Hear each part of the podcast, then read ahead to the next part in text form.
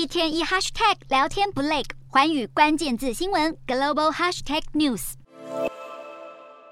意大利国会选举结束，极右派意大利兄弟党要居最大党，党魁梅洛尼将成为意大利史上第一位女总理。她将领导自二战以来政治立场最右翼的联合政府。虽然梅洛尼在选战中致力淡化右翼形象，不过她本人反移民、反 LGBTQ 以及反堕胎的立场，不免引发许多欧盟国家的忧虑。除了人权议题引发关切，某些欧洲国家也担忧极右派执政的意大利可能会破坏欧盟在应对乌俄战争、疫情以及全球通膨的团结。为了降低外界疑虑，梅洛尼自选战以来一向对外保持着挺乌抗俄的立场，但是他的盟友们前总理贝鲁斯科尼以及反移民联盟领导人萨尔维尼都长期被指控为亲俄人士。梅洛尼胜选后，隶属波兰保守派执政党法律正义党的总理莫拉维茨克随即发文道贺，其他同党官员也赞扬欧盟内的右派势力声势逐渐壮大。其实不止这两国，瑞典国内由新纳粹人士创建的瑞典民主党将成为新内阁里的最大党，而在西班牙，极右派民生党支持度也非常的高。不过令外界最震惊的是，欧盟第三大经济体意大利竟然也向右倾，恐怕让欧盟凝聚力再次受到打击。